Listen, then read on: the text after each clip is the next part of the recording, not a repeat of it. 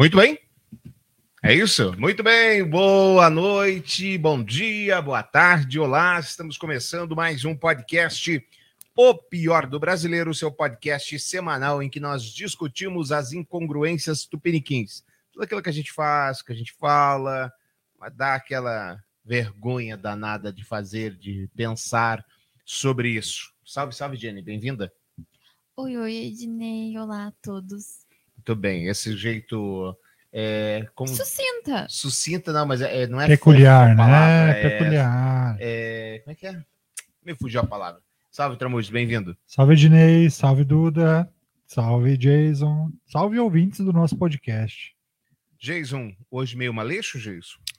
Vamos aí, né? Olá, Ednei, olá, Duda, olá, Tramujo, olá você que está nos vendo pela live do Facebook, YouTube, Twitch, olá você que nos escuta pelas plataformas de podcast com essa maravilhosa voz Entendi. de, de Taquara Rachada. Sempre. Parece um pré-adolescente.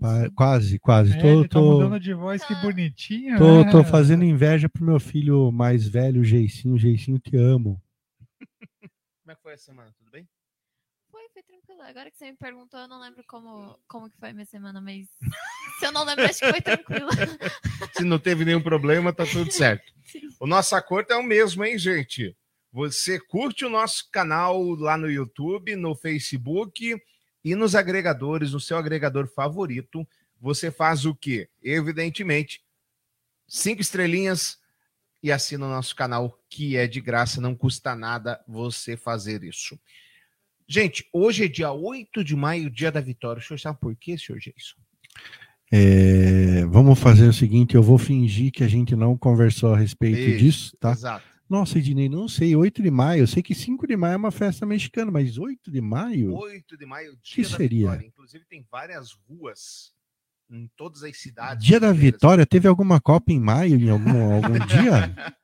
Teve? Foi? Foi? Boa, foi, foi? Ah. Paga 5, paga 5.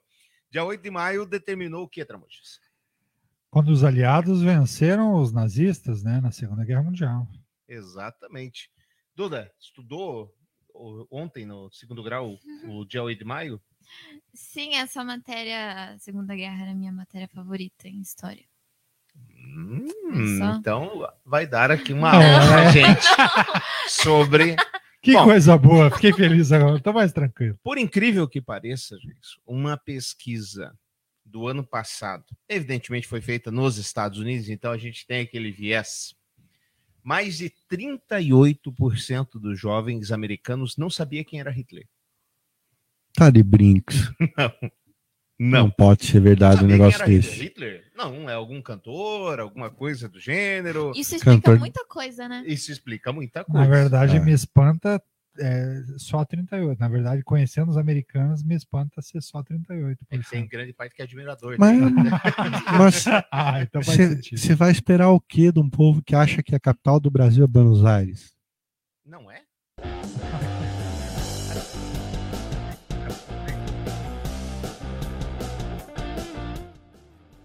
Fazendo no ar mesmo. O, bom, nesse dia, então, o Hitler já tinha cometido suicídio, segundo os dados oficiais, apesar de ter uma série maravilhosa no Discovery chamada Procurando Hitler, que é uma teoria da conspiração de, que diz que ele, na verdade, não se matou, ele foi ajudado por aliados a fugir da Alemanha para se reerguer e construir o terceiro Reich fora daqui.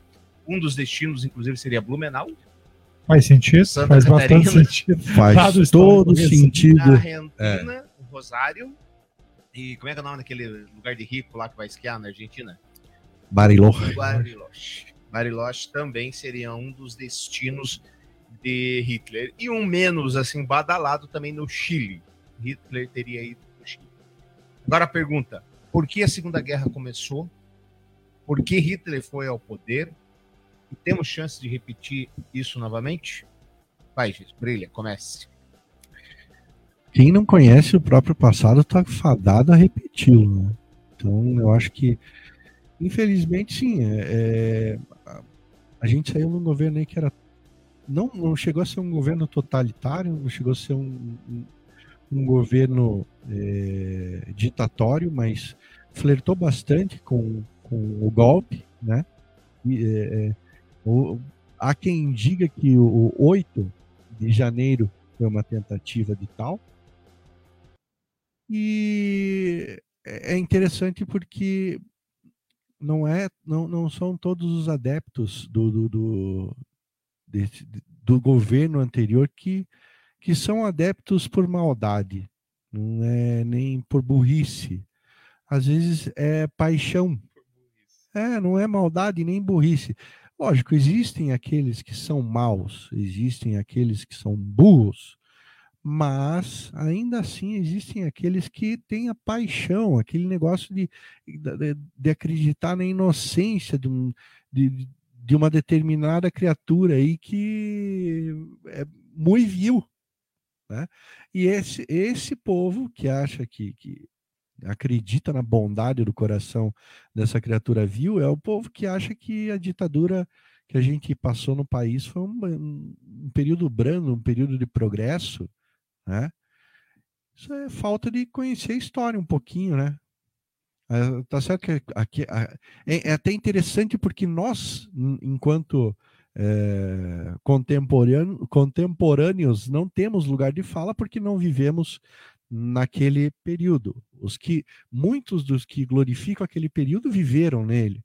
Agora tá errado quem ensina a história e fala que foi um, um, período macabro, ou está errado quem é, acha que foi um, uma era dourada? Por isso que eu acho, quem não conhece o passado está fadado a repeti-lo. Tramujo, a gente até trouxe um professor aqui de história alguns programas atrás que era que falou: alguém está filmando? Eu bem que concordava com Hitler, porque veja bem, ele foi contra o sistema e não sei o quê. Estamos, podemos repetir, tem, temos que repetir em algum momento ou teremos que repetir em algum momento o dia 8 de maio, dia da vitória? Não deveríamos, né? Mas infelizmente eu acho que quando é, muito no que o Jason falou, eu concordo. Acho que quando você não conhece a profundidade do passado, é muito comum e habitual que a gente repita. E aí o grande cenário do Hitler, onde ele criou a grande motivação para para que acontecesse tudo o que aconteceu e, e é incrível como ele fez com que pessoas inteligentes acreditassem no que ele trazia é porque ele, ele instaurou um, um, clima de ódio muito grande na sociedade, na qual ele, ele, ele criou praticamente todas as dores do povo judeu, é, do povo alemão, baseado no ódio ao judeu, porque na visão dele, o que, que acontecia na Alemanha naquele momento? Os grandes donos do dinheiro na Alemanha eram judeus, donos de bancos, donos, é, é donos do, do, da energia, do combustível e tudo mais. Todos eles eram gerenciados por, por por judeus.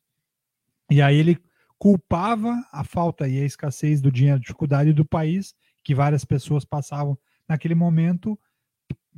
ele, ele, achou um culpado e o culpado para ele eram judeus e passou a persegui-los de uma maneira absurdamente maluca e fez com que várias pessoas inteligentes, inclusive, caçassem os judeus a partir disso.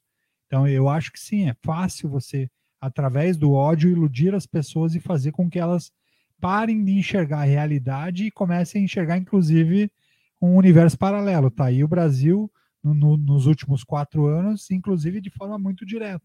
O principal canal de veiculação de, de teorias da conspiração chama-se Brasil Paralelo, na qual ele inventa histórias tiradas da parte mais profunda, ou, ou da parte final da cadeia digestiva do, do ser humano, vulgo cu, e transforma, oh!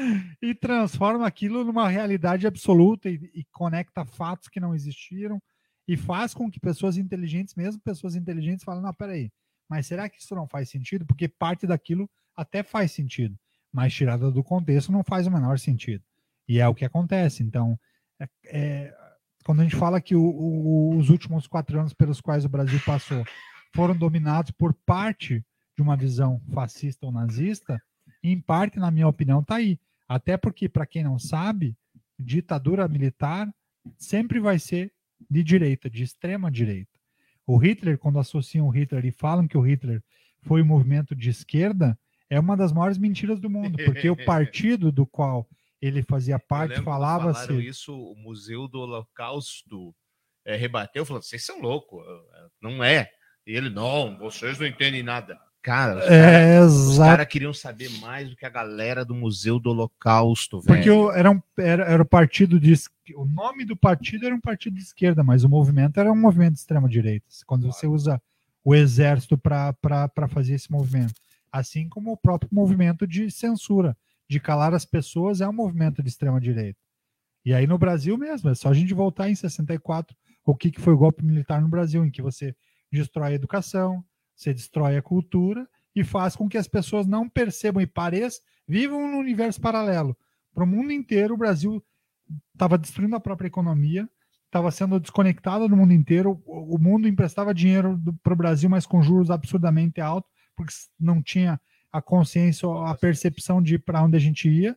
E aí, quando você olha o cenário, para quem estava dentro e vivia com dinheiro com, com o bolso cheio de dinheiro, ele não percebia, ele estava vivendo num mundo paralelo, mas o Brasil estava caminhando a passos largos para o retrocesso.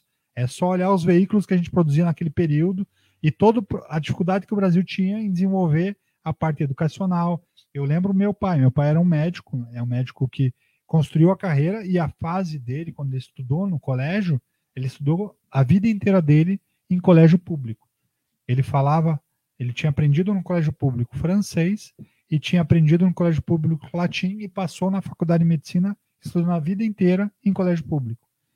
Por quê? Porque meu pai estudou na década de 40 e 50. Não pegou a, levou a sorte de não pegar o infeliz momento em que os militares assumem o poder e que eles simplesmente destroem o modelo educacional brasileiro. E foi onde o período do Brasil mudou. O, o colégio público era visto como um bom colégio, colégio de qualidade, e o colégio particular era o colégio do qual as pessoas estavam lá porque elas não conseguiam passar, ter notas para passar no colégio público, Mas a narrativa, e aí elas mudavam. A narrativa hoje é diferente, né? A narrativa é de que a escola, na época dos militares, era boa, e aí depois que os civis entraram no poder, é que eles ferraram com tudo. O que é uma completa maluquice, é só olhar o passado, é só pegar o período em que teve a destruição da educação, onde qualquer. Para ser professor não precisava nenhuma qualificação. Quem tirou essa barreira de qualificação para lecionar foram os militares. E aí você olha a, a decadência do ensino público e o crescimento do- do- das escolas particulares. Então, os- o que os militares fizeram de bom foi tirar do Estado e jogar para grandes grupos familiares e que cresceram muito a partir do governo militar, seja na saúde, seja também no movimento educacional. Duda, eles estão jogando para os militares brasileiros. Eu quero saber dos alemães, Segunda Guerra, Duda. Isso tem perigo de se repetir, porque, vamos lembrar, a gente está falando de uma Alemanha totalmente quebrada após a Primeira Guerra Mundial, devendo as calças. Tivemos o tratado. Quase uma Argentina, né? gente- Quase. Acho que é, é pior um pouco. Será? É, é o Tratado de Viena, não é, né? Tratado de Viena. Tratado de Viena que tirou tudo dos alemães, tudo, tudo, então não tinha é, nada. E aí, de repente, entra um cara e falou: Ó, vou meter o pé nessa porta aí. Os caras humilharam a gente, nós só estávamos tentando. A gente só estava tentando recuperar o nosso território e mais nada. E aí, olha só o que aconteceu. Pelo orgulho alemão, vamos para cima dessa galera. E o culpado é, é, são os judeus. Isso me dá medo, porque essa mania de arrumar culpado para as coisas, e, do, e nós temos ali o culpado, de um lado, ah, o culpado é o Bolsonaro, do outro lado, ah, o culpado é o Lula. Quando você tem um alvo fixo, a coisa fica difícil. Sim, e é engraçado você pensar que nada disso teria acontecido se não tivessem matado o arquiduque Ferdinand. Franz Ferdinand. Ferdinand em 1914. Nada disso teria acontecido. Talvez teria acontecido, mas não com as mesmas proporções. Mas é, você citou tentar arranjar um culpado de algum lado. Eu vejo muito isso entre Rússia e Ucrânia. Uhum. Só estão os dois soltando farpa um pro outro, bombardeando um o outro, tentando procurar o errado. E eu, eu não sou o errado. Eu tô certo, eu tô totalmente certo. Mas sabe o que é pior, Jenny? É, é Duda, no caso. Desculpe, o Ednei me confunde a mente. O Ednei induz a gente ao É, erro. ele tá me induzindo ao erro. O que é pior não é dois países focados um em bombardear o outro. É, o pior é o, o que tá do lado falar assim: olha, tá tendo fogo ali, pega aqui um balde para você Uhum. apagar aquele fogo. Sim. E aí, quando a Rússia ou a Ucrânia joga o balde, não é água, é gasolina, querosene, seja lá o que for. Sim. E a, se a gente for daí pegar de novo nesse negócio de, nazismo e tudo, a Rússia, quer dizer, a Ucrânia, ela abertamente, o exército dela é neonazista. E eles não têm vergonha de esconder isso. Na verdade, a Ucrânia. A, a Rússia ela acusa a Ucrânia de ser nazista e por isso que eles estão invadindo. Sendo que o Que seu. faz, né? Sendo que, o- que o Vladimir Putin era da KGB, que era, da, era de direita, e é Não, uma e o presidente da, da Ucrânia é judeu.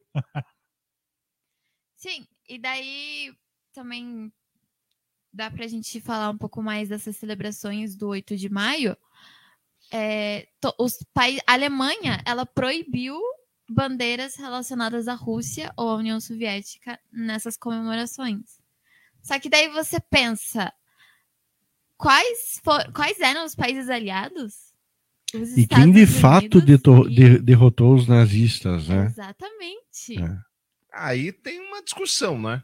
Ah, quando, o, o- o exército nazista, quando se deparou com aquele frio calabresco da, da, da- antiga União Soviética, sem ter preparo algum e com um soldado russo que para ele era um passeio no parque, lógico que eles tinham uma, uma superioridade para subjugar o exército alemão O, o exército russo ganhou no número. também. Ganhou no número. Porque enquanto você tinha aquela campanha louca do Hitler. O Hitler, na verdade, se a gente parar para pensar, estamos entrando numa discussão do geopolítica mundial aqui, né? É importante. Vamos, É, vamos, o vamos. Hitler, na verdade, ele ficou muito próximo de vencer a guerra. Se ele não toma um movimento errado de ir para a Rússia, de atacar a inverno Rússia, intenso, né? Sim, se ele não toma esse movimento de atacar a Rússia e faz o movimento de atacar a Inglaterra, que é o que os ingleses estavam esperando. Ah, é amanhã, é amanhã, é amanhã, é amanhã, e não foi o amanhã. O que, que ele pensou? Vou para Stalingrado, ele destruiu Stalingrado. Acabou. Stalingrado até hoje as crianças brincam com bomba, é, é, tanque alemão lá, ele acabou. Só que isso tem um custo. Stalingrado fica lá no, onde o Judas perdeu as botas, longe, no inverno do cão, e enquanto isso, o, o maluco assassino lá, vai era o. Ô, Jesus. O Lenin? Não é o Lenin, o. Stalin. O Stalin. O O Stalin. maluco assassino. Falava do Hitler. tipo, Não, é, hoje, hoje tá, tá, tá medonho o negócio. O, o Stalin deixou o povo se ferrar lá. A hora que só a hora que veio o inverno, e aí é uma discussão entre os historiadores. Alguns historiadores que dizem que o, o, o Stalin se recolheu, sabendo que ia perder, e ficou com medo de, de, de morrer. Há outros que dizem que ele foi um gênio da guerra e disse: vamos entregar Stalingrado, vai cair, e quando chegar o inverno, eles vão cair sozinhos. E realmente, não, não teve estavam preparados. Não né? estavam um- preparados. Os pracinhas brasileiros, esses sim, esses Eles foram. foram macho, né? Porque Não, esses foram valentes. sem equipamento, sem roupa Os adequada, foram sem comida. com roupa daquela camuflada na neve. na na Ué, neve. Não era militar, meu? Foi roupa militar. Por que, que a roupa é Não. verde? Gritando selva. Os pracinhas brasileiras, esses merecem toda, toda a nossa homenagem. Afinal de contas, aliás, hoje teve no Rio de Janeiro homenagem, tem um senhor que ainda está vivo. Ó, que legal. Tem um Ezequiel alguma coisa, não lembro agora o nome dele. Tem um senhor que ainda está vivo. Ezequiel alguma coisa. Resumindo a história. Então, corremos o risco de termos que celebrar o novo 8 de, de maio.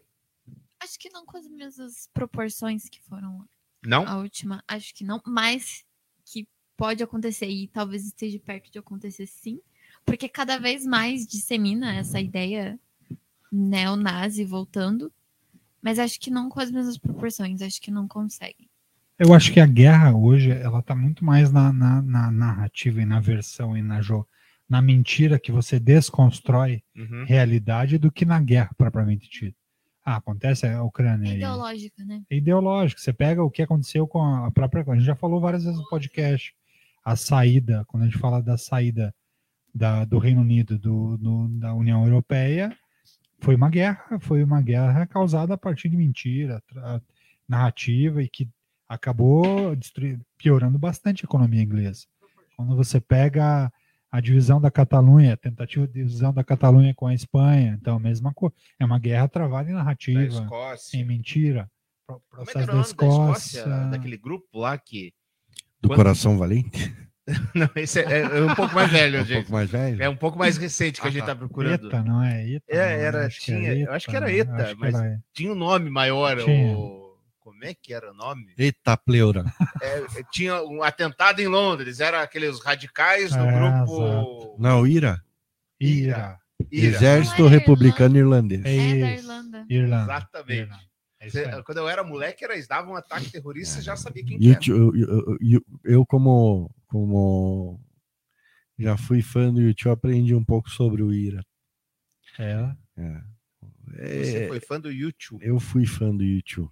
Até perceber que todo fã é meio im- imbecil, eu deixei de ser fã. Entendi. Agora você é um admirador distante. É bem distante, bem de longe. Agora, é, é, voltando à, à vaca fria, Hum, E tem uma frase que é atribuída a, a Albert Einstein. Eu não sei se de fato a, ele é realmente o autor, certo. Mas. Eu já sei até que frase você vai falar. diz que perguntaram para o Einstein eh, que armas seriam usadas na Terceira Grande Guerra Mundial. Einstein falou que eh, ele não sabia que armas seriam usadas na Terceira Grande Guerra, mas que na Quarta Grande Guerra ele tinha, tinha certeza que seriam paus e pedras. Então, eu acho que se acontecer de estourar um conflito mundial na proporção que foi a Segunda Grande Guerra, com a tecnologia que a gente bélica que existe hoje, maluco, não vai ter nada o que comemorar depois. O mundo se acaba. Eu Isso é creio baseado que Num programa, inclusive, que a gente fez, como é que é? É, O meu pai andava de camelo, eu andava de camelo, o meu filho anda de Mercedes, ah, o meu neto andará de, de Mercedes, o meu bisneto andará de camelo. Daí tempos difíceis face- fazem homens fortes, homens fortes fazem tempos fáceis, tempos fáceis fazem homens frágeis, é isso? exato, Isso, e homens frágeis fazem tempos difíceis. que forjam os homens fortes e é um E é um ciclo. ciclo. Isso. É. Bom, a despeito. Você terminou a tua oração? É assim, sim. Sim. Ah, outra, só, só mais um, uma pequena adendo. Você falou que se Hitler não tivesse tomado a, a- o- A- a feito direita o movimento errado, né? Ele também evitaria de ter virado meme naquela célebre frase, naquela, aquele célebre filme, né? Que é impressionante como É. toda e qualquer situação Cabe. é, é- é- cabe naquele Nai, discurso nai, raivoso. nai. Exatamente. Fica na sala. Paulo Guedes. Vai começar Bom, gente, a despeito, sabemos que a Gazeta do Povo agora é um jornal de direita. Tem todo, eu respeito, já falei que eu respeito mais eh, os jornais, eh, esses veículos que se posicionam do que aqueles que tentam, que tentam parecer isentos. Mas também já falei que não acho que seja jornalismo, para mim não é. É, é uma assessoria de imprensa avançada, panfleto. panfleto. É panfleto. Bom, mas ele- eles fizeram aqui, o Eli Vieira, em 24 de abril, fez universitários progressistas de esquerda, sem saber, concordam com frases de Hitler. Quase 60, resumo da reportagem, vou ler o texto inteiro, é gigante. Quase 60% dos estudantes universitários de graduação e quase 40% dos graduandos concordaram com frases do ditador Adolf Hitler quando a palavra judeu foi substituída por brancos. Os autores do estudo, os psicólogos americanos Michael Bernstein e April Blask Reschek, deve ser assim que fala, né? Reschek, pode ser? Compararam as respostas dos estudantes às frases de Hitler e Robin DiAngelo, autor do best-seller White Fragility, e encontraram maior concordância com as frases de DiAngelo. O estudo revelou também que a concordância com as frases de Hitler e de Ângelo varia de acordo com a ideologia política, com os progressistas mostrando maior concordância com as frases anti-brancos. De novo, Estados Unidos. De novo, Estados Unidos. Mas nesse caso eu não sei se parecia muito diferente daqui. Agora, o que eu discordo dessa pesquisa, não é que eu discordo, a pesquisa foi feita para a gente ver número. Ponto. É, o que eu entendo é que se a gente fizer isso coloca lá, troca, troca Hitler por branco. Na outra ideologia, troca Hitler por Bolsonaro. Na outra, troca Hitler por Lula. Tudo aquilo que o cara não gosta, que o cara odeia, que o cara tem uma certa antipatia, eu acho que o resultado vai ser parecido com isso.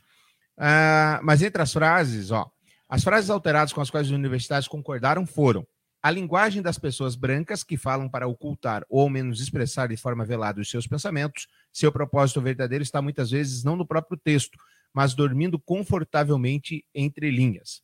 Por razões que logo ficarão aparentes, os brancos, daí vocês entenderam, né, que aqui é os judeus, é do livro do Hitler, nunca possuirão, eh, nunca possuíram uma cultura própria e a base para o conhecimento sempre foi fornecida pelas civilizações alheias. Outra, para atingir seus objetivos, os brancos fazem o seguinte: se aproximam sorrateiramente dos trabalhadores para ganhar a sua confiança, fingindo que têm compaixão. Então, essas são as frases que eles trocaram e a maioria dos estudantes concordou. Cada versão, um dos três grupos, judeus, brancos e negros, foram, portanto, nove frases ao total. Para cada frase, os psicólogos pediram aos 428 universitários participantes, 72% deles brancos, que imaginassem que foi proferida por um intelectual ou líder político e que indicassem que concordavam e declarassem a firmeza da concordância entre provavelmente e definitivamente. Para sete das nove frases, a concordância dependeu de qual era o grupo-alvo da frase. É o que eu acabei de falar aqui. A maior concordância foi entre os brancos, concluíram os autores. As frases inalteradas de D'Angelo contra brancos ganharam ainda mais concordância que as frases de Hitler, atingindo 60%, juntando ambos os graus de firmeza entre graduandos e 45% entre pós-graduandos. O que, que isso nos diz, Duda? Somos todos idiotas? Então, isso me fez lembrar aquele comercial da Folha. Aquele é maravilhoso. Sim, ele é antemporal. E também me lembra muito de umas, de umas discussões que aparecem quando as pessoas de extrema esquerda é, realmente comunistas, assim, comunistas mesmo, falam bastante sobre a ah, pau no cu da burguesia e Mas tudo. o pessoal tá dando palavrão. É, e só lá, né? Tinha... Só, é só naquela, nessa região. Sinta-se à vontade, você tem, tem, tem alguém que suporta você, tem alguém que apoia você, manda bala. Isso aí. E daí sempre vai surgir. e sempre vai, vai surgir uma pessoa que ela, coincidentemente, ela é de direita e vai falar: Ah, sabe quem também tinha essa frase que falava desse jeito? Hitler. Porque ele era contra os judeus e com a desculpa de que eles tinham o monopólio, né, maior uhum. e tudo. Mas assim, eu acho que não faz sentido comparar e querer trocar. Eu acho que não faz sentido. Alguma adendo aqui, Tramujas? Ah, eu acho que faz, só que quando a gente faz uma análise sempre é, de parte, quando você fatia o todo para analisar só um aspecto, fica muito raso a leitura. Então, quando você fala do, do é, da pesquisa dos psicólogos, você viu lá que é, tinha uma frase que você comentou lá que era era bem no finalzinho ali da pesquisa que era levar o conhecimento não não leve a sério era uma coisa que induzia a pessoa a já ter uma leitura negativa da frase uhum. então é, se você faz uma leitura só se você tre... provavelmente imagina um líder político falando é, não tinha uma no final também que ela dizia ela dava a entender que era, a leitura era menos negativa. Até esqueci a expressão, estava tentando gravar a expressão e esqueci. Tá, vou procurar aqui enquanto É lá no final do texto. Então, é, é, você direciona a, a resposta para que a pessoa escolha algo que diga que ela não concorda com aquilo. Se você colocou negro, se colocou cachorro, se colocou gato falando daquilo, no automático, quem tem um bom senso baseado só no resumo, é, ele vai fazer esse tipo de seleção. Na minha opinião, que falta, e aí não é só Brasil, isso acontece no mundo inteiro também. Essas discussões que a gente tem do radicalismo e da cultura do ódio está muito forte no mundo inteiro. Nos Estados Unidos é, é, extremamente normal também. Mas quando você pega países que conseguiram combater isso de maneira mais firme mais, e mais clara, ela combateu só de um único jeito, que é através da educação. Quando você educa as pessoas a questionarem os porquês. Tá, mas por que, que você está me dizendo isso? Da onde você tirou isso? Por que, que, é, por que, que a tua leitura em relação a eles é dessa forma? É, de, em que aspecto isso prova isso que você está falando? Quando você traz a discussão e aprofunda isso com compaixão e empatia, eu acho que faz muito mais sentido. E isso só acontece a partir da educação. Se você não tem educação como sólida na estrutura da sociedade, esquece todo o resto. Não vai ter discussão nunca. Agora, a própria educação, isso aqui, eu já falei para vocês que tá num livro, inclusive do grande, do master, do maestro, do guru. Do curitibano honorário? Não. Do guru. Ele, ah, do curitibano honorário. Esse Meu Deus, que vergonha. Do alto, do, do se autodenominava só deixa, só, filósofo. Só, só, deixa eu dar um, uma pequena pincelada Vai. que, eu, que me, me, veio aqui à, à memória tá. a respeito dessa, dessa substituição de, de palavras na, na, na, nas frases de Hitler. Uhum. Me lembrou automaticamente uma matéria que o Sputnik desenvolve, é, é, fez, que trazia, usando deepfake, frases de Lula uhum. na voz de Bolsonaro. Eu acho que a gente chegou a chegou, trazer mostrou, isso. Então, às vezes, você nem precisa substituir a, alguma palavra na frase, mas substitui o, o, o orador, interlocutor. o interlocutor. Já, é, já é um motivo suficiente para ele, ele dar razão para a pessoa, para a frase. mais deu destaque, eles colocavam na voz do Bolsonaro, graças a Deus, Deus criou um vírus Exatamente. Nem o Covid para mostrar para as pessoas. E aí entrevistava o petista falava: Isso é absurdo! Maldito Bolsonaro. Não, mas você sabia que essa frase foi do Lula? Sério? Eu vou ter que pesquisar mais. Uhum. quando é do Bolsonaro, não precisa pesquisar. Eu já, já sei, aceitou, é, já aceitou já como aceitou. verdade. Né? Aí, é, pelo amor de Deus. Agora, o nosso, então, como eu falava, o nosso querido Olavo de Carvalho, já falei. Nosso vocês. querido, não. Tô Teu querido. Você resolve os teus BO, né? Lá na terra do enxofre eu não, não tenho conversa. É.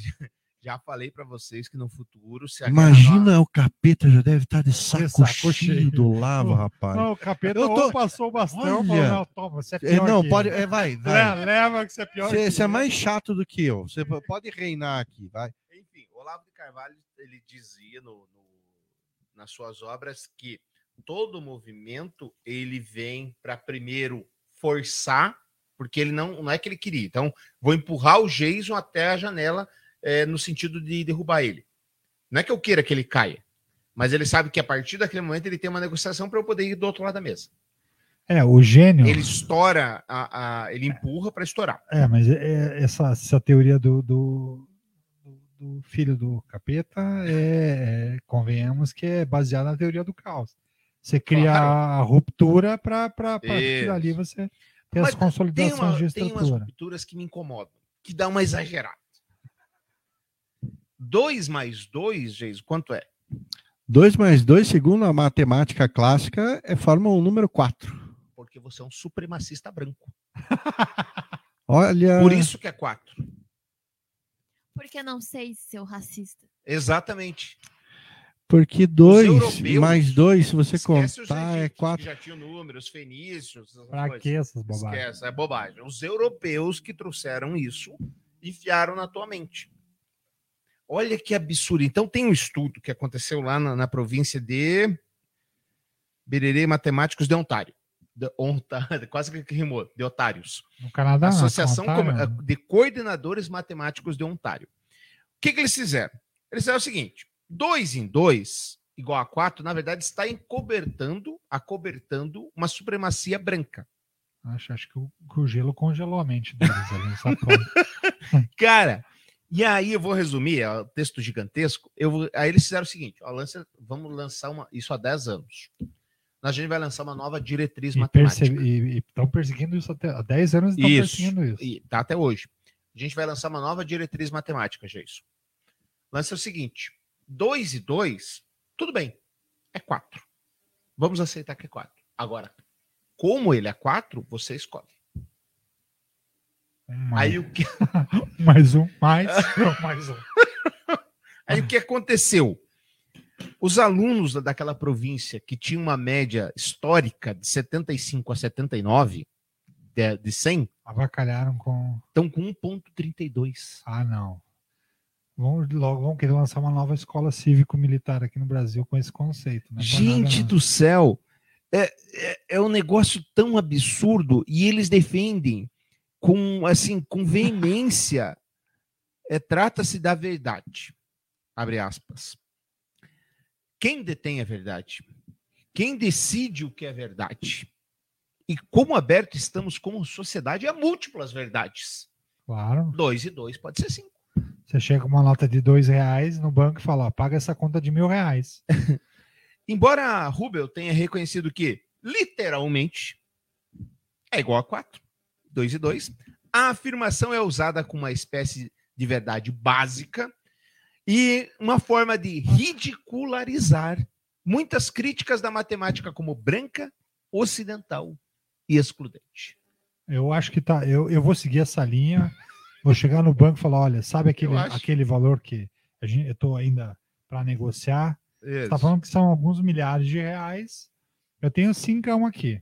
Segundo a matemática de Ontário, é a mesma Tá coisa. Estamos Se quites vocês não agora. aceitarem, Se vocês não aceitarem, vocês Racista. são racistas supremacistas brancos. isso- até você é meio nordestino, hein, Tramute? É, então, aqui, ó, tipo, Você é meio- meio sou nordestino. 50% nordestino, É cara. aí, ó. isso é, é racismo, é xenofobia. É isso aí. É isso aí. xenofobia. Se a gente soubesse disso antes da prova de matemática. Mentira, eu falei 1,3, né? é 1,5, 15%. Ah, melhoraram bastante. Melhorou. É, faz uma pequena diferença, né? Não, 2% é porque você é racista. Olha aí. Não é? Algum comentário, gente, sobre isso? É, eu tava, fui pesquisar, né, no meu querido site de fact-checking, o É. Twitter. O E, Twitter. e os primeiros resultados foram um vídeo que de, tinha que ser né, na Fox News, Hum. da apresentadora lá entrevistando, eu acredito que seja uma Oh. mulher que faz parte dessa pesquisa. Aham. E óbvio que só quem tava postando, repostando, eram bolsonaristas, né? É, a Fox E assim- News, para quem não sabe, eu é, tô me valendo da Gazeta direita. do né? Povo aqui. Então, É. claro A que tá Fox na Gazeta News- do Povo. Sim, mas assim, igual tem o pessoal da direita e tem o pessoal bolsominion, tem o pessoal da esquerda e tem é igual, esse é. pessoal que. Assim, São cada. burro. Exatamente. Pronto. É Não vamos- Não, é, fa- não, não, faz fala assim. sentido. Campos Neto acho que está estudando daí, nessa assim- escola aqui. né? Presidente do Banco Central, manda um abraço. Acho que você passou por Ontário. Não é por nada, não. Ah, foi boa, foi boa. Paga 20, paga 20.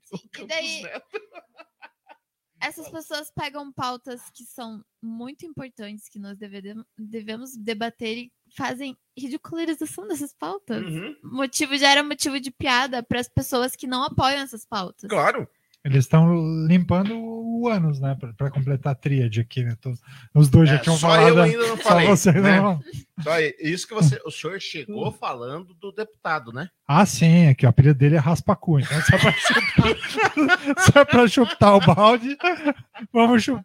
Eu, eu, eu estava numa roda de amigos comentando: pô, vocês viram um deputado federal do Ceará, André, como é? André André Fernandes, Fernandes. André Fernandes. do PL do Ceará, que ele fala, fala um monte de mentira o tempo inteiro. E aí levou uma babada do Flávio Dino num dia desses da CCJ, num dia qualquer da CCJ, levou uma babada do Flávio Dino dizendo que ele pesquisava para ver se a pessoa tinha processo no Jus Jus- Brasil, Jus Brasil. no Jus Brasil.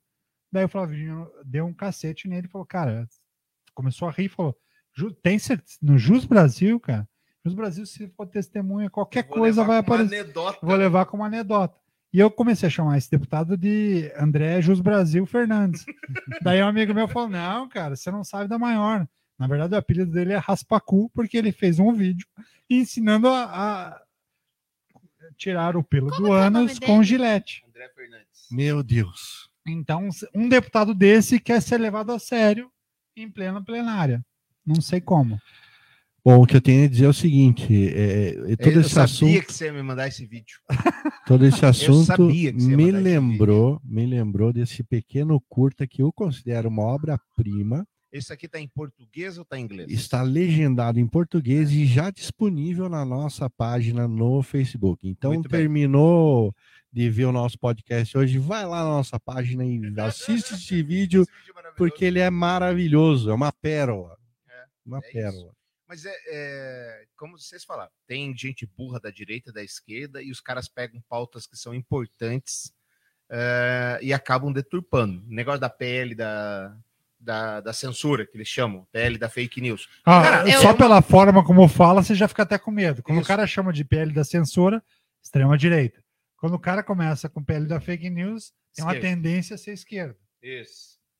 Aí você pega assim, porra, é uma discussão importante. O- o Vai raspa. acabar com a, com a de- liberdade, Com a liberdade de expressão, ou não? não.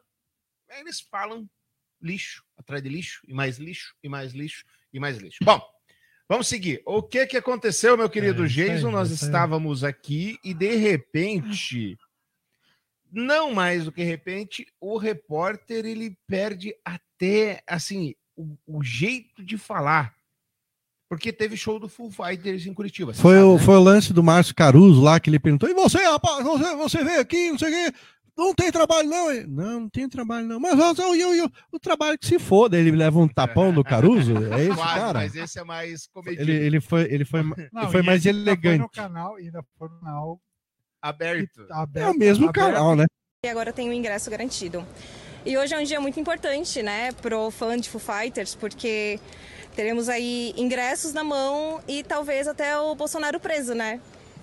É, a gente acompanha então O melhor é a cara do, do repórter. Né? Isso ao vivo durante o Jornal do Meio-Dia aqui na querida TV Paranaense, seu Jason. É, né? A TV Paranaense é, é detentora do RPC, detentora do, do veículo de. Não vamos chamar de extrema-direita mais, né? Da, da Gazeta, né?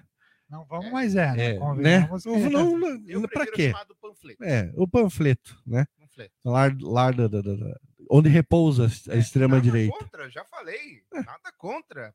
Panflete-se à vontade. Mas assuma a panfletagem. Né? Mas já sumiu o, o como é? Alexandre Garcia, Constantino, Fazendo O- propaganda. a Cristina Grêmio, quem mais? Tem Gustavo Gayer, já tá totalmente assumido. Eu, eu achei, achei elegante, é, contrariando lá, meu Deus do céu, me fugiu o nome da. Quem que falava, ai, que deselegante. Sandra Nemberg. Contrariando a Sandra Nembeck, eu achei- extremamente elegante. Você é fã do Full Fighters? Nem sabe quem é. Não, não sou fã. Sabe quem é? Ah! Sei quem é. Sei quem é. Dave Grohl. É uma banda ali do bairro Alto. Aham. E sabe É. a ligação, né? Você viu que a menina tava com a camisa do Nirvana. Não. E o David Grohl Sim, foi ele era. baterista do Nirvana. Sim. Dave Grohl, o Dave Grohl e o Kurt Cobain eram parça de É, longa super data. amigos, é. Muito, muito, muitos amigos. Vocês falam como se fosse o, o colega do churrasco. É, pô, aí. eu tava Mas ali com a e- gente. a- não, é que a Imagina, gente acompanhou essa cena, É. rapaz. Quando o Kurt Cobain Ele morreu, a gente falou: ah, muito, vai né? lá, Dave, vai, vai. É. Você assume lá, você, você tem uma voz boa. Vai lá e canta. Vai que é tua. Vai que é tua. Bom, duas notícias que não estão interligadas, mas estão. A primeira delas é o seguinte: ah, a Globo foi condenada a pagar 15 mil reais por informação falsa no Bom Dia São Paulo. A justiça determinou, já que um comerciante foi alvo de uma reportagem errada no programa Bom Dia São Paulo. Em março de 2016, o programa exibiu uma reportagem segundo a qual um comerciante havia atirado em um motorista que estava disputando um racha e bateu o automóvel em sua loja de pneus. Ah, o dono da loja, abre aspas, o dono da loja achou que era um bandido tentando entrar e saiu atirando, dizia a reportagem, que afirmou ainda que o motorista havia sido atingido no pescoço e estava hospitalizado. O comerciante, no entanto, provou à justiça que nem mesmo estava no estabelecimento no momento dos fatos. Ele estava jogando futebol com os amigos. Viu, gente? Fala mal do futebol, não fosse o futebol. Salvou o rapaz. Eu? né? No processo aberto contra a emissora, ele afirmou à justiça que, depois da reportagem mentirosa, seus clientes sumiram e a loja passou a ficar sempre vazia, sem falar na tristeza de ser apontado como atirador. Abre aspas, o que houve foi um absurdo e a repórter não pestanejou em acusar o autor do processo de forma dura e contundente, sem ter a preocupação de apurar a verdade real dos fatos, disse a justiça o advogado Agnaldo Dias Almeida, que o representa. A Globo se defendeu. Ainda ela achou que era bonito se defender? É, argumentando a justiça que em nenhum momento exibiu o nome do comerciante ou sua imagem, assim como não identificou o estabelecimento. Diz que a informação sobre a autoria do disparo havia sido passada por parentes do motorista e que atualizou posteriormente a, a reportagem. Na minha época chamava fofoca isso, né? Exatamente. Não é jornalismo, é fofoca. Ah, fulano é o que me disse lá. Mas enfim, Ó, convenhamos que tem muitos jornalistas. Então, assim, não sei quem me ouvi dizer que tá É. fazendo tal coisa, mas não posso falar mas nada. eles não, eles falam mais bonito. Falam, até, olha, tenho fontes que me dizem o seguinte, que não querem revelar, recebi aqui no meu WhatsApp agora, que é o seguinte: neste momento está sendo decretado, e assim vai. e que a polícia que o tiro era o cara de bicicleta. A outra notícia, e aí, ponto, a Globo foi condenada, já está transitado e julgado, e ponto, acabou, vai ter que pagar. Pô, mas fazer as 15 correções. mil é nada, né? Convenhamos. nada. Destruiu o negócio do é rapaz e 15 mil reais. Outra matéria aqui. Vítima de fake news. Homem é espancado no litoral de São Paulo e tem morte encefálica. O homem foi espancado por moradores após ter boato espalhado de que ele havia roubado uma motocicleta. O Zil Vicente Guedes foi espancado por moradores do Guarujá, no litoral do estado de São Paulo, depois de ser injustamente acusado de roubar uma motocicleta. O espancamento foi tão brutal que o homem teve sua morte encefálica decretada no domingo 7, segundo informações do G1, a partir da confirmação do Hospital Santo Amaro. Morte cefálica, biriri, bororó. A agressão ocorreu no bairro São Vicente de Carvalho na última quarta-feira. Segundo a Polícia Militar, eles foram acionados para auxiliar em uma ocorrência na qual um homem era agredido com pedras e um pedaço de madeira. Algumas testemunhas afirmaram que a violência começou depois do grito de pega ladrão direcionado ao Zil. A motocicleta que o Zil pilotava não era roubada, como se mentiu sobre ele, mas sim emprestada. O dono do veículo informou à Polícia Militar que conhecia a Guedes e havia emprestado a moto para ele. Em resposta aos gritos mentirosos de pega ladrão, três homens da vizinhança espancaram brutalmente o homem que pilotava a moto. A cabeça de Ozil foi golpeada violentamente com um capacete e pedaços de madeira. Segundo o G1, ainda não há informações sobre os agressores ou quem gravou o incidente que percorreu as redes sociais. Exatos, Pode, pode concluir aí. Pode. exatos nove anos antes do linchamento, é isso que eu queria chamar a atenção, que a gente falou sobre isso no programa. Um crime muito similar aconteceu também no Guarujá. Fabiane Maria de Jesus foi morta por agressão por causa de uma acusação falsa de que ela tivesse sequestrado crianças para realizar rituais de magia negra. Fala, Dê. O que você ia trazer? É, Atualização? Isso, eu achei agora no, no extra.globo.com. Aqui, em áudio, homem morto após linchamento em Guarujá contou que ex-mulher mandou três traficantes para espancá-lo. Isso saiu agora, às quatro horas da tarde. Agora sim. Esperar, né? Mais atualizações e tudo, mano. É, e o que, né? E, e isso me lembra a história, até estava conversando antes de começar o podcast, uma história que na minha juventude falava-se na boca pequena, espalhou-se como uma fofoca e que destruiu a história, a, a carreira de um ator famoso, né? Mário Gomes. Mário Gomes. Eu lembro que com- comentavam, e adolescente gosta de comentar bastante certos tem um acontecimentos, menos né? e, e acha da risada de qualquer porcaria. Qualquer coisa. Rolava uma história de que ele tinha sido internado para retirar uma, uma- um Um tubérculo. tubérculo. Já vai o, tubérculo. O Tramujas falar de anos de novo. Não, É uma- agora foi você que falou, foi o quarto, fechamos Né? o bingo do, do- É uma do fixação. podcast, né? Fechamos o... Uma fixação. É uma fixação que só Freud explica. E daí, Tramujas? E aí rolava-se essa fábula de que, de que ele tinha sido internado no hospital para retirar a cenoura daquele dito lugar. E o Mário Gomes deu uma entrevista anos depois, e, e tem essa, essa entrevista dele, quem buscar aí vai encontrar, em que ele fala que isso foi uma grande fake news que acabou com a carreira dele no auge, porque ele era galã das novelas da Globo, e em uma das novelas que ele fazia na década de 70, ele fez par romântico com a Beth Faria. Uhum. E a Beth Faria, Eu não faria, mas a Beth a faria. Beth Faria. Isso. E no, no caso acabou acontecendo uma patifaria, né? Porque dentro, dentro, E a piada foi ruim. Não, é assim, é uma escadinha, só que é para baixo. Vai descendo. A- Até o fim do programa a gente chega no pavê. Vai, vai vendo, vai vendo. ele namorava, é, eles faziam par romântico, só que a Beth Faria era casada com o diretor da novela, que era o Daniel Filho. E eles, além do, do, do namoro durante a novela, com personagens, eles levaram o namoro para fora da novela. A Beth Faria traiu Daniel Filho com o Mário Gomes. Mário Gomes descobriu, terminaram o namoro e ele ficou puto da vida com o Mário Gomes. E, E aí, vingança de homem traído. É ainda mais diretor de televisão, né? É. Se juntou com outro diretor de televisão e eles dois formaram, segundo o Mário Gomes, essa grande fake news lá na década de 80, quando o Mário Gomes estava no auge da sua carreira.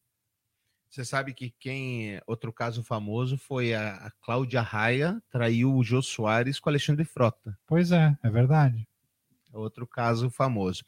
É, enfim, então a PL da fake news está aí. Devemos apoiá-la por conta dessas fake news? Ou a gente está diante de um caso apenas de vingança, de justiça com as próprias mãos?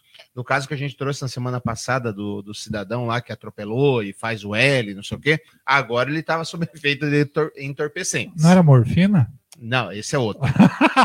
Esse é outro. É o outro marginal. Esse é mor- Ele estava efeito sobre entorpecentes, né? Ele estava muito frustrado, seu advogado dele falou, muito medo. E aí, quando ele viu o que aconteceu e falaram para ele que ele é um ladrão, ele ficou ali transtornado. Entendeu? Aí perguntou, mas por que ele não tirou o carro de cima? O cara tava vivo ali. E pedindo socorro, né? E pedindo pra socorro. sair de baixo. O que me deixou mais afetado é. Beleza, o cara é ladrão. O cara é ladrão. E aí a gente mete o carro em cima do ladrão. É, não, é, tá, tá virando. Na época que você não era nascido, ainda sabe o que faziam? Eles pegavam os, os trombadinhos e amarravam no poste. É, teve um caso famoso de uma empresa de vigilância, teve que até mudar o nome por causa disso. né? Teve, aqui em Curitiba teve uma empresa de vigilância, inclusive era o. Como é que era o nome do aquele. Era o Coxa Branca, né? O É, o filho do Vinícius Coelho, né? filho do Vinícius Coelho. jornalista. Estava pichando o muro em Curitiba. Vinícius Coelho é um grande jornalista, quem não conhece, pesquise. Tava Coxa o Branca deve, deveria conhecer, porque é um dos caras que mais conhecia da história e que do mais Curitiba. ajudou o mais Coxa ajudou, naquela época das vacas magras. Escreveu sobre a história do Uhum. Curitiba em vários lugares. Verdade. E aí o filho dele estava pichando o muro de uma clínica, veio a equipe de segurança, levaram ele, espancaram ele e mataram ele. E aí se soube de tudo isso. E esse caso ficou famoso também, lembra por quê? Não lembro. Não? Não. Tava- risco. tinha um já falecido, um jornalista, dono de uma rádio, Ah, o o Ricardo Chaves, Chabe. Ricardo Chabe, e tá lá, entra, a polícia entra e o Ricardo Chabe olha a polícia entrando lá e fala: Pois não, patrão, chega! Porque ele tinha um programa policial. Sim. E aí o senhor está preso. Porque a- o dono da empresa de segurança estava dando um capilé para ele não denunciar o caso, não falar no caso. É como verdade. extorsão. É verdade. Enfim, pode falar, pode completar. É, eu acho que vai, nesse, nesse caso, assim, eu acho que vai muito além da pele da fake news. Porque a gente tem o caso da escola base, que ele surgiu quando não tinha a internet desse jeito. A, a fake news ela não se espalhou pela internet. Eu acho que vai muito mais de regulamentarizar o jornalismo. Porque o pessoal não tem compromisso com o jornalismo. Acho que vai muito além de só ali na internet. Tem uma, tem uma pergunta sobre isso para vocês. Com base ainda na PL, é, um dos artigos é pagar jornalista pelo seu trabalho. Sim. Quem é jornalista? Exatamente. Qualquer um pode ser. Quem é jornalista? Segundo o Gilmar Mendes, qualquer um, basta como cozinheiro, como costureiro, jornalista. Ah, beleza. Então, qualquer pessoa física que compartilhe qualquer informação deve ser paga? É complexo, né? Teria, É, é, ou vai recriar, ou vai aqui- recriar o- a profissão de jornalista Regulamentado, regulamentado. regulamentado e, e diplomado? Diplomado e com a visão de ética e visão de toda a construção que deveria ser. Quem é jornalista, Gilson? Jornalista, Você é jornalista? não. mas Eu flerto, eu flerto com jornalismo, mas não sou, não sou jornalista. Se eu fosse jornalista, eu tinha passado por uma faculdade, tinha lá o meu, meu diploma e tudo mais. Isso eu. Eu a acho que qualquer- o Samu Já cometemos esse erro. É, qualquer pessoa sensata pensa assim. Eu, é, é, é, eu tô chamando o Gilmar Mendes de insensato? Hum, Não, longe de mim. O Márcio pode. é Longe de que mim. não pode. É o Alexandre de Moraes. Não, vai que, a, vai que a febre, é- vai que é contagioso. É. Os dois estão perto lá. Pode passar um pro outro. Então, Vossa Excelência está fazendo chincana comigo? já, mas já, Aí você pega Já- o celular Mé. começa a ver as mensagens que você tá trocando. né? É, jamais. Não, eu acho que jornalista é quem estuda para ser tanto. Se não é, não adianta querer se meter. Que normalmente quando o cara se mete a fazer um negócio que não William domina, Bonner só não é faz merda. Ele tem diploma? De jornalista, não. Não, mas ele tem diploma. De Ele, ele, ele- ah, é, é meu, meu, meu. Ah, por isso então, né? Agora tá tudo explicado. Ele é meu colega de, De profissão. de- não de profissão, de, de bacharel, né? Sim, De formação. sim, sim. Então- Teu colega. Quem é jornalista, Jenny? Ah, eu acho que quem é jornalista é quem cursou jornalismo. Sim. Simples assim. É sim. Ou pelo menos, ao menos comunicação. É, comuni- fez comunicação, acho que você já tem um, um pezinho na no época- jornalismo. é, na época do William Bonner, já que ele é publicitário, então ele cursou naquela época que publicidade e jornalismo eles andavam muito mais relações juntos do que públicas. hoje, né? É. Na, na tua época de faculdade tinha rivalidade com publicidade? Sim, demais. Por isso que eu fico zoando o Osmar e o Thiago o dia inteiro. Entendi. porque- Pode aproveitar Sim. o Jason também. É, É. um É, a, gente, a gente nem tomava Mas café do um do lado do outro. É engraçado, lá na Toyota não tinha essa, essa, riva- essa rivalidade. Muito pelo contrário, o, pelo- o povo do jornalismo e de publicidade saía para beber todo mundo junto e todo mundo se divertia bastante. Nun- nunca teve essa, essa rixa boba. Nunca teve essa rixa boba. É. Bom, não sei. Enfim, o que aconteceu também durante essa semana, eu tô dando uma enrolada aqui porque não consegui encontrar. Eu tenho aquele áudio, um vídeo maravilhoso. Ah, tá aqui, achei. É, o Sérgio Moro querendo contar como é que era a, a PL. Mas aí, eis que, eis que o autor da PL vem contar para ele como é que era a pele. Ô, fala, meu querido. Esse mal você tem aqui, X. Isso aqui é com a tua. Sérgio eu Moro, dou uma escrolada aqui, ele vai lá a- para os quintos dos infernos. Só, só deixa eu fazer um comentário. Hum, Sérgio Moro dando demonstrações de Sérgio Moro. sim, dando demonstrações de Sérgio Moro. O quão ignorante ele é. Impressionante. Impressionante.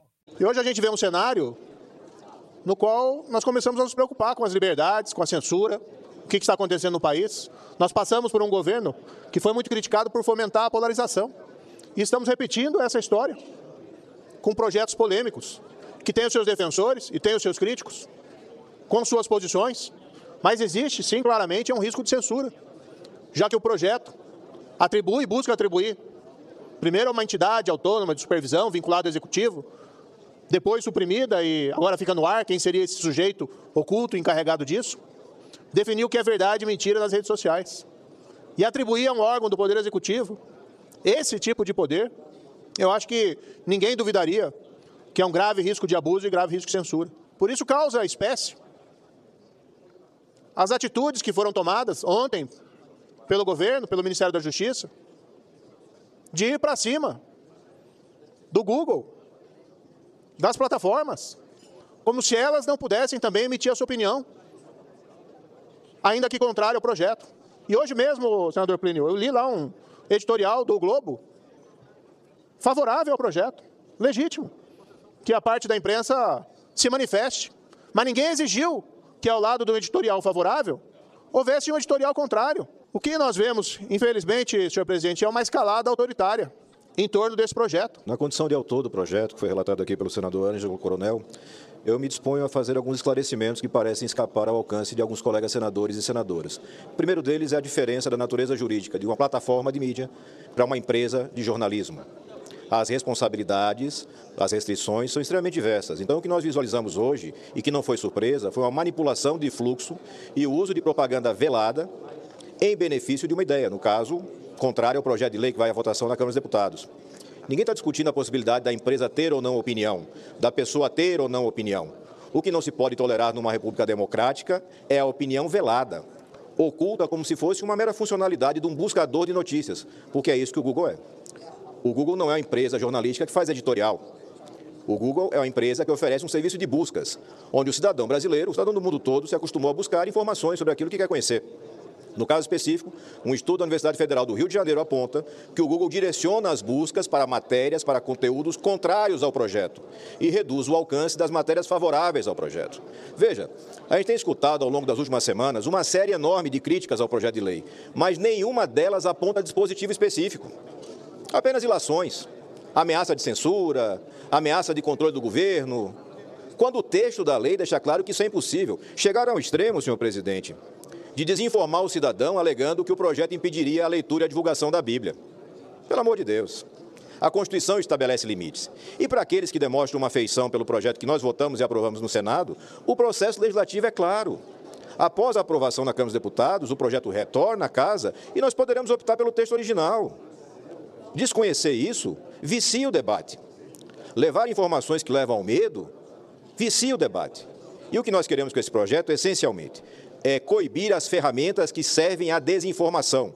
Contas falsas, robôs não identificados, publicidade velada. E trazer para um centro de responsabilidade as empresas, porque isso está acontecendo no mundo inteiro. A Europa acaba de aprovar legislação nesse mesmo sentido. Nos Estados Unidos teremos um julgamento em breve no Supremo que trata do sistema de recomendação. A leitura da internet que tínhamos à época do Marco Civil não subsiste. As redes não são neutras. Elas trabalham com um sistema de indicação. Ao fazer isso, se responsabilizam pelo conteúdo que ofertam. Quando o garoto, quando a garota assiste um vídeo incitando a automutilação, a responsabilidade é de quem produz o vídeo, mas também a responsabilidade é de quem indica aquele vídeo. Quem faz com que aquele vídeo permaneça no ar. Nós sabemos, o tempo já mostrou que as plataformas têm ferramentas de sobra para coibir aquilo que interessa a elas, plataformas. Num processo não transparente, sem direito de defesa para o usuário. O exemplo é muito claro, podemos falar aqui de, de cátedra. Políticos, parlamentares, ex-presidente da República, que teve postagem retirada sem fundamentação, sem direito de defesa. O projeto traz isso de volta, a possibilidade do cidadão defender como usuário de um serviço. Se tiver sua postagem removida, prazo para defesa, transparência, transparência do algoritmo de indicação, que vem formando a nossa sociedade. A sociedade brasileira, a sociedade no mundo não é mais formada na escola e na família. Ela é formada nas redes sociais. E não existe transparência no sistema atual. Eu repito, o mundo inteiro caminha para a regulamentação. E aquilo que hoje vivenciamos no Brasil já foi vivenciado na Europa. Posso citar o exemplo da Alemanha. A reação das empresas lá inicial foi a mesma. Após a aprovação dos projetos, você não teve mudança. As empresas continuaram funcionando, as pessoas continuaram postando suas opiniões, mas identificadas. Porque a nossa Constituição, que todos nós juramos respeitar e defender, a nossa Constituição é clara. Você tem direito à sua livre opinião, mas é vedado anonimato para que você possa ser responsabilizado no caso de cometimento de crime. Então, essa é, em essência, a discussão que está em pauta. Claro que você pode ter pontos de ajuste, pontos de melhoria, é natural do processo legislativo, mas não legislar só terá uma consequência: o Poder Judiciário novamente legislando e esses que criticam o suposto ativismo judicial se negando a legislar. Não podemos cometer o pecado da omissão. Que é liberdade com Não, é, responsabilidade. esse é o- Alessandro Vieira é muito inteligente. Super ele fala bem preparado. Muito bem. Eu vi uma entrevista dele na CNN, posso estar mentindo, na CNN ou na Band News, em algum lugar. Ele manja bem. E outro, eu vi uma entrevista do Orlando. Orlando Silva? É Orlando, Silva, o Silva, relator que é o relator. que é o relator para aquele Reinaldo Azevedo, que tá chatíssimo, aquele Reinaldo Azevedo. Mas eu vi a entrevista dele no podcast do Reinaldo Azevedo, e ele fala: todos que o criticam, ele recebe todo mundo e fala assim: tudo bem, aonde está escrito isso? Aonde está escrito que não pode ler a Bíblia? Se o senhor me mostrar, eu troco agora, na hora, na sua frente, a gente vai lá, junto na secretaria e muda o texto. Um dos grandes propagadores disso é o próprio Deltano Leal, que você falou, que propaga que não pode, mas é porque, Você gente, falou, você não, não Zé, não vem botar em pode. cima disso, viu? Que você, não, mas Eu, ele quer falar, o procura cara vai no ser YouTube, prefeito, não, pô, procura no YouTube e veja. Nossa, que vergonha.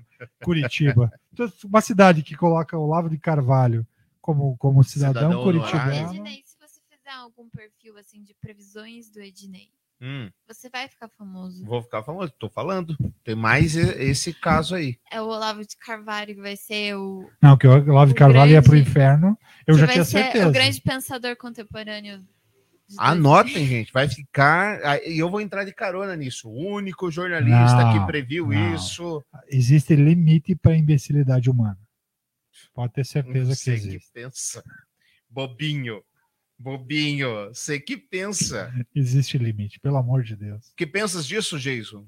Tá cabrunhado aí. Em tese, esse lance de anonimato na internet não, não é 100% verdadeiro. Bem investigado, você, você consegue chegar na fonte. Lógico que isso demanda muito mais é, é, é, trabalho do que a, a PL se propõe a fazer, né? Eu acho que a PL quer, quer encurtar esse caminho, é, é, tirar toda essa, essa estrada para identificar as pessoas. Eu não vejo que seja um problema essa PL. É problema para quem quer é, o circo pegar fogo. Ver o circo pegar fogo. Para quem quer propagar é, em verdades aí, vai ser um problema. Eu acho que. Só nos grupos de família diminui 70% Nossa.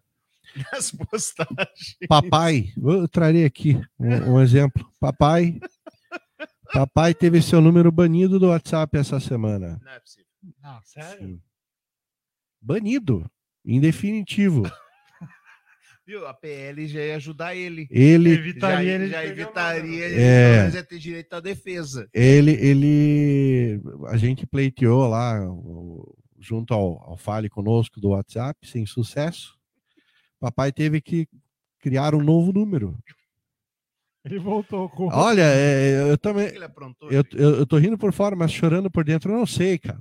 Eu não, nem ele sabe me explicar o que aconteceu. Simplesmente um belo dia ele acordou, foi dar a sua zapeada, ver o que que tinha de novo.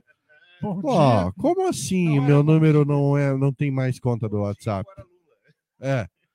Então, eu, o que que, o que eu, eu, eu, eu, eu presumo que tenha acontecido? Papai deve ter disparado alguns, é, al- algumas, alguns vídeos do estilo compartilhe com força. Compartilhe antes que o Xandão mande tirar do ar. Esses são os melhores, cara. E as A pessoas não Globo vai devem. tirar isso do ar a qualquer minuto. Exato, as pessoas não devem ter recebido de uma maneira muito Denunciaram. É, eu, aí eu- é, é, elas não- não- eles não, não, não acharam, não viram aquilo com bons clima, olhos. não tava É, não estava na mesma vibe do- de papai, e aí eles resolveram denunciá-lo. Assim, eu acredito que tenha sido o banimento de seu número. Agora, papai, depois de uma longa conversa com papai, eu, eu creio que eu convenci a não sair compartilhando com força conteúdos desta categoria. Basicamente, fica a dica. Se tá escrito compartilhe com força, é exatamente o que você não deve fazer. Não vai. Não vai E- te dar ruim. É, Isso. Bom, falando em PL, em entrega, PT aciona Google por ligar Lula à corrupção na busca da ferramenta. Não, esse aí foi engraçado. Meu Deus. Mas se colocar Lula corrupção, Bolsonaro corrupção, Não era isso. Não, Não, não era não, era é da não. coroação. Isso. É, coroação. Por meio de uma notificação extrajudicial é, e a palavra corrupção. Na sexta-feira, cinco usu- usuários identificaram que, ao realizarem a busca Lula coroação na, no Google, a pesquisa sugeria Lula corrupção. Sabe aquele? Você quis dizer? É. o presidente participou. Mas esse é, a gente tá tirando sal, mas é mais um exemplo. É um exemplo, e só que se eu fosse um outro time aqui da, da região do Paraná, eu também entraria, aproveitaria a onda O pinga mijo, você vai falar. do processo e processaria o Google. Porque quando você escreve Você sabe, né, pingamijo, gente? Quando você escreve pinga mijo Não no sei. Google, aparece o estádio Couto Pereira. Você quis dizer Couto Pereira? Muito, Pesado, hein? Pesado. muito bem. E como é que é essa história da, da senhorita em Salvador, Jason? Ah, deixa que o vídeo fale por si, porque eh, eu, eu, eu não tenho lugar de fala ne- nesse, nesse caso. Bom, é, em loja de Salvador, mulher diz: Eu acho, navegador, eu acho. Como é que é? Eu odeio preto, não suporto preto. Fala, minha querida, ou não tão querida assim. O que, que você tem a dizer? Descrição de imagem. Quer dizer que eu negrita, né? Eu sou o quê? Albino? Você é o quê? Você tá incomodada, meu amor? Você não se você lembra porque eu tava aqui primeiro com você. coisa assim, tipo, você na minha mesa. Simplesmente Quem tava sentando aqui primeiro foi eu, porque você sentou aí, levante e A saia. mulher tem uma vassoura Levante que e assava no lugar do cabelo. É. Por quê? Porque eu não gosto de gente ó, escura que nem você. Sim, Não mas você é branca. Ah, eu, eu não suporto. Xingue. Você é vontade. branca. Eu sou caucasiana. Você é o que? Você é maluca, você tem que se hidratar. Natural. Que liso natural, esse cabelo cegou pra ajustar desse cabelo, é pra Liso. fazer, Pega aqui pra você ver. Sem nenhuma química, não. Tome vergonha. Bom, né? Moça, pode se mudar para Santa Catarina que o- eles estão de braços abertos para te receber. ou aqui pro Paraná, eu diria também. É, no Paraná, né? Não, e, e assim, é uma. Tá bom, Jason 2 do computador. E é uma senhora é, é, morena, quase negra. Olha a distopia que vive essa galera. É maluquice, parece Capitão do Mato mesmo, né? É- Você sabe que que tem- um negro que se revoltava contra o negro. É, que Tem, tem, tem. Eu eu lembro que uma vez eu estava assistindo o Jô Soares 11h30 e ele trouxe uma Isso às matéria. duas da manhã. É, É, mais ou menos. Bons tempos da madrugada. Bons tempos, bons tempos, o que eu assisti a TV aberta. E ele trouxe uma matéria que um estudo mostrava que um, tinha um, um defeito eh, no cérebro, um, um- um problema, pessoas tinham um problema no cérebro que, apesar de obesas, não conseguiam se enxergar como acima do peso, se enxergavam como pessoas esbeltas. Faço ideia. Assim. É, é, deve ser isso. Essa aí sofre, em vez de corporal, é. Cerebral. Não, é, é, é cutaneal. É, a palavra voltou. É. tu fez a volta, passou e voltou. Gente, é uma loucura isso. Parece mas... um cachorro que acha que é gato, um gato que, acha Isso. que, que é rato, sei lá. É, mas é uma loucura, mas isso é, a mulher é louca mesmo. Sim, não faz. Não... tem, né? Eu não gosto de preto. Grandes coisas. E, e Por que você não tem essa auto. eh, por que você tem essa imagem tão ruim de você mesma? É, exato. Né? Por que, que ela não gosta dela mesmo, gente? Mas, é, e você pensa assim, deve ter sofrido algo assim na infância, antigamente, pra ela virar, revirar esse ódio inteiro. Só pode. Provável. É incrível. Então, uma mulher louca tá lá, foi presa, gente? O que aconteceu com ela? Não sei. Não sabe? Não foi- sei, não, não, não, não saiu nenhuma, nenhum, Adendo. nenhuma atualização, nenhum adendo. Entendi. É, inclusive, essa semana, novamente, um casal de negros foi agredido na saída de um mercado big que pertence ao Carrefour, Rio de Janeiro? Rio de Janeiro, né? Não lembro. Rio de Janeiro. O, o casal ainda não foi identificado. Os seguranças do mercado foram lá, levaram para o estacionamento, encheram de pancada, infelizmente. Eles ainda não foram identificados. O que acontece com o treinamento do Carrefour, gente? Tramujas? Eu não sei, mas eu tinha até ouvido que aquela moça que era ex-jogadora de vôlei ia ser contratada como garota propaganda do Carrefour. Essa foi maldade. Eu tô achando que Sandra. Nossa, Sandra, é, Sandra de Sá. Sandra Sá. Sandra Dessa. acho que era Sandra de Sá. Eu acho que era Sandra Dessa. É, alguma coisa terminal com Sá. É. Eu acho que a equipe, a equipe de, de contingência do, do Carrefour deve ser treinada toda em Santa Catarina aí. Para de falar mal dos Catarina. Só Ou no Rio. Grande do Sul, ou no Paraná. É que em Santa Catarina a gente tá vendo tanta coisa, né? É mais fácil olhar. A do- mulher é da Bahia, você tá falando o que ali? Ah, Não, da Bahia eu tô falando que ela pode ir para Santa Catarina Então, mas de a boa. mulher, quem fez isso é da Bahia. Por que não tá falando da Bahia? Você- nós estamos falando do Ele quer Carrefour. zerar a audiência nossa em Santa Catarina. Né? É Exatamente. possível. Aliás, Mas eu não faço questão nenhuma de que neonazista nenhum escute a gente. Aliás, se você é neonazista, fora, show, vai embora. Não, no teu lugar não é aqui. aliás, o senhor está falando, Santa Catarina elegeu um deputado estadual negro antes do que a Bahia. É mesmo, é?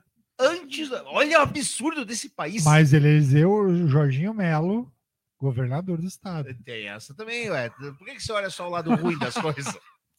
O Jardim Mello que foi se encontrar secretamente com o Lula. Você viu essa? Isso. Não vi. Foi se encontrar com o Lula, daí tem foto dele. O senhor foi se encontrar com o Lula. Esbarrei no corredor. Prefeito da cidade do Maranhão é acusado de sedar mulher com quem tinha relacionamento e realizar aborto sem consentimento em motel.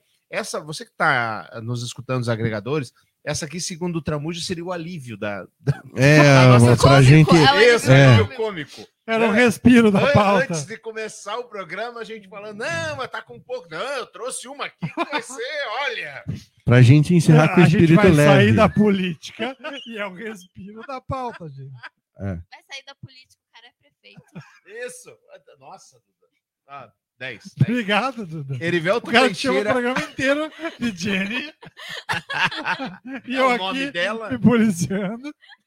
Erivelton Teixeira, atual prefeito de Carolina, é médico, ah, é médico ainda, e virou réu pelo caso. Vítima disse ao Fantástico que caiu em uma armadilha. Quando eu olhei para ele, já estava tudo embaçado. Que coisa bizarra que aconteceu.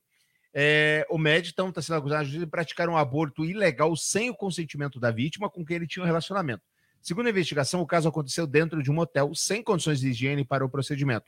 A vítima disse ao Fantástico que caiu em uma armadilha. Agora, Seis anos depois, Erivelton Teixeira é réu. É, Augustinópolis é uma cidade com quase 20 mil habitantes, na região do Bico do Papagaio, a ponta mais norte do estado do Tocantins. Bem no topinho ali, o topetinho de Tocantins ali é É, Tocantins não era estado quando eu comecei a estudar. Goiás, Ve- era, era veja a Goiás. diferença da gente. É, A- exatamente. a- quando a Duda começou, já era estado. Tocantins era Goiás, né? Agora, Era Goiás, exatamente. É, a Duda olhando com essa cara, o quê? Sério? Tocantins Tocantins já não foi um Assim estado. como nosso pai falava, nossos pais falavam que São Paulo e Paraná eram quase uma Era a coisa. mesma coisa, exatamente. É, foi lá que o casal marcou encontro. Fique tranquilo, Geis. Pode ficar tranquilo. Abra a geladeira, tem uma água ali para o senhor. É, foi lá que o casal marcou encontro em março de 2017. Era a primeira vez que os dois iam se encontrar depois de saberem que seriam pais. Estranhei, porque a gente se hospedava sempre no mesmo hotel, sempre ia para o mesmo hotel, e ele me levou para esse motel, conta Rafaela Maria Santos. Erivelton Teixeira Neves, também conhecido como Doutor Erivelton, é prefeito de Carolina, no Maranhão, cidade perto de Augustinópolis. Na época, ele estava em seu primeiro mandato. Como também é médico, atendia na região e costumava andar com um aparelho ultrassom portátil. O combinado era que ele examinaria Rafaela no quarto do motel. Fazer exame de ultrassom foi apenas uma desculpa para atrair Rafaela para uma armadilha. Segundo o Ministério Público de Tocantins, o que aconteceu depois foi um aborto sem o consentimento da gestante. Rafaela levou nove meses para registrar no boletim de ocorrência. Segundo do documento, Erivelto Teixeira teria sedado com pretexto que ia fazer exame de sangue. Ela conta que sua primeira dose de sedativo não fez efeito e que o prefeito inventou que o sangue tirado não tinha sido suficiente. Na segunda vez foi horrível. Eu senti como minha garganta fechasse ou alguém me apertasse. Eu olhei para ele e falei: Eu não estou me sentindo bem. Foi quando eu olhei para ele e tudo já estava embaçado.